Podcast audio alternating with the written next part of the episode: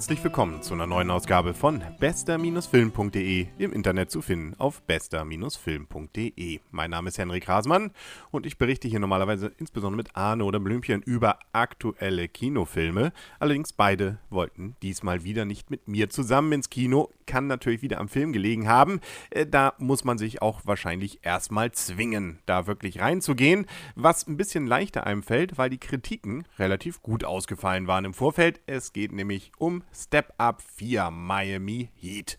Wobei einem schon mal gleich auffällt, ähm, dieser Drang der deutschen Titel, wenn sie schon im Englischen sind, nochmal in ein anderen englischen Titel zu übersetzen. Bei Kick It Like Beckham kann man es vielleicht noch verstehen. Da hieß ja sonst vorher Band It Like Beckham und Band ist vielleicht nicht jedem so geläufig wie Kick. Aber ähm, dass man jetzt hier Miami Heat aus dem Revolution, was es nämlich im Original war, gemacht hat, nun gut. Aber ich glaube, weder das eine noch das andere hätte oder würde irgendjemanden davon abhalten, diesen Film zu sehen, wenn er es denn schon immer wollte.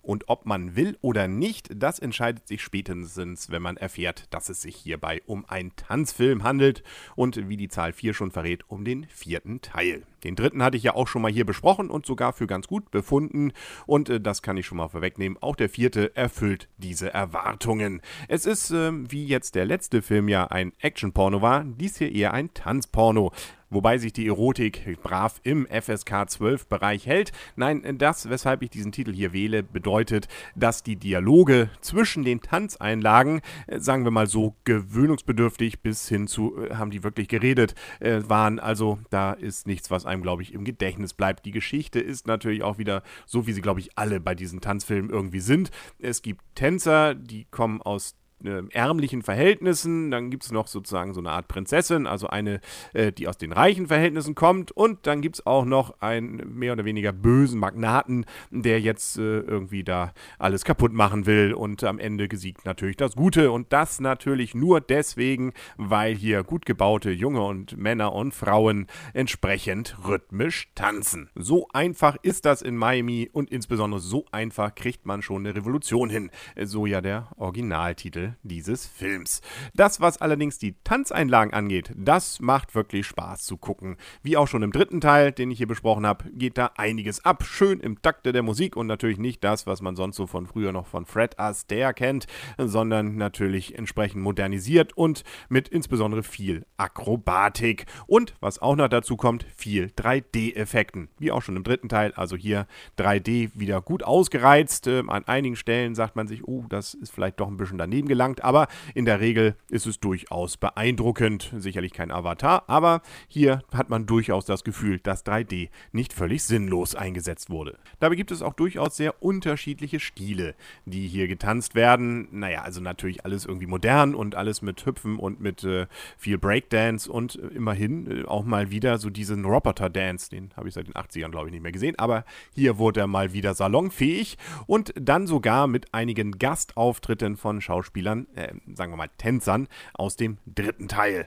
Oh, insbesondere beim großen Höhepunkt, so wie beim Porno ja am Ende auch nochmal alle Darsteller mit jedem dürfen, äh, so ist hier auch nochmal am Ende so der ganz große Tanzeffekt, ähm, wo also wirklich äh, alles abgefeiert wird, was man so als Tanz wohl bieten kann, inklusive Akrobatik zwischen vielen, vielen Containern. Wobei mir persönlich eigentlich die Tänze einmal in einer Lobby eines Hochhauses und zum anderen in einer Art Gallery am besten gefallen gesehen haben. Aber so, so kann ja jeder seine Lieblingsszene durchaus haben. Man merkt schon, trotz Tanzfilm und einer leichten peinlichen Berührung, dass ich da in diesen Film allein reingegangen bin und wieder rausgekommen bin, ähm, war es wirklich spaßig. Wenn man jetzt allerdings mit der Musik gar nichts anfangen kann und auch ansonsten eigentlich eher skeptisch Leuten gegenübersteht, die wie wild bei entsprechender Musik rumhüpfen und irgendwelche wilden äh, Feigstänze, insbesondere auch mit ihren Armen aufführen, äh, dann äh, sollte man um diesen Film sicherlich einen weiten, weiten, weiten, weiten Bogen machen. Und noch einen weiten Bogen machen sollte man, wenn es denn irgendwie geht,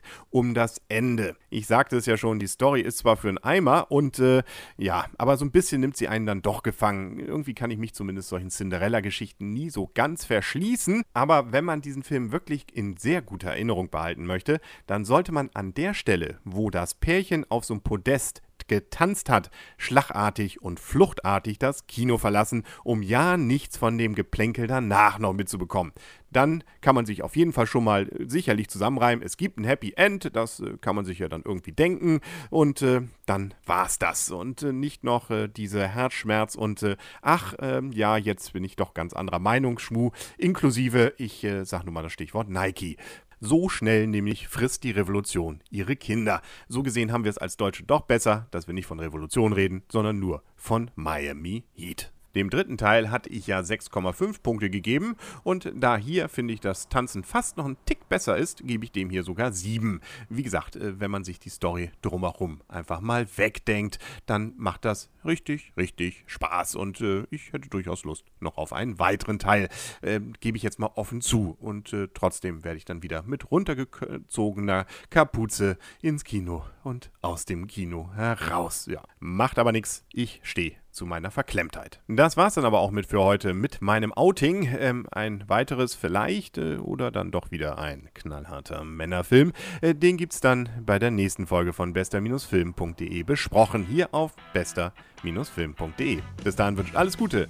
Euer und ihr, Henrik Rasemann. Und tschüss.